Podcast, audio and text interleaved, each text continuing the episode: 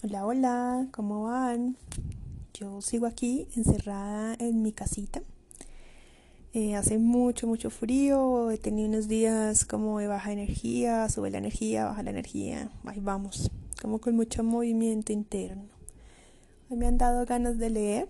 Es un libro que encontré alguna vez en la vida eh, de libros top recomendados eh, me pareció curioso porque el, el, autor es un matemático y escribía sobre una historia de amor.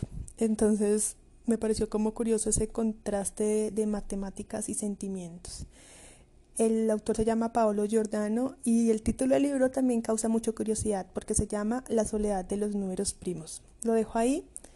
Mm, quiero leer como uno de mis eh, del episodio favorito que es donde resume creo yo, lo, a qué se debe el, el nombre del libro de la soledad de los números primos. Para mí los números primos son mágicos, debo decirlo. Ocupan para mí magia en cada parte de mi vida y, y han generado en mí una historia muy bonita que viví con otro número primo. Aquí va entonces el episodio. Dice. Los números primos solo son exactamente divisibles por uno y por sí mismos ocupan su sitio en la infinita serie de los números naturales y están, como todos los demás, emparedados entre otros dos números, aunque ellos más separados entre sí. Son números solitarios, sospechosos, y por eso encantaban a Matía, que unas veces pensaba que en esa serie figuraban por error, como perlas ensartadas en un collar, y otras veces que también ellos querrían ser como los demás, números normales y corrientes, y que por alguna razón no podían. Esto último lo pensaba sobre todo por la noche, en ese estado previo al sueño en que la mente produce mil imágenes caóticas y es demasiado débil para engañarse a sí misma. En primer curso de la universidad había estudiado ciertos números primos más especiales que el resto, y a los que los matemáticos llaman primos gemelos.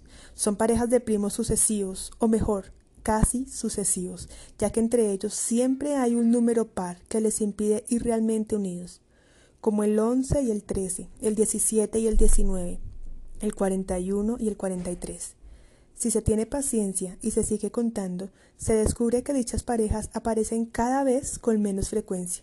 Lo que encontramos son números primos aislados, como perdidos en ese espacio silencioso y rítmico hecho de cifras. Si uno tiene la angustiosa sensación de que las parejas halladas anteriormente no son sino hechos fortuitos y que el verdadero destino de los números primos es quedarse solos. Pero cuando ya, cansados de contar, nos disponemos a dejarlo, topamos de pronto con otros dos gemelos estrechamente unidos. Es convencimiento general entre los matemáticos que por muy atrás que quede la última pareja, siempre acabará apareciendo otra, aunque hasta ese momento nadie pueda predecir dónde.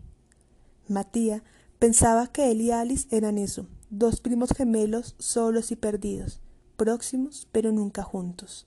A ella no se lo había dicho. Cuando se imaginaban confiándole cosas así, la fina capa de sudor que cubría sus manos se evaporaba y durante los siguientes diez minutos era incapaz de tocar nada. Bueno, ahí les dejo.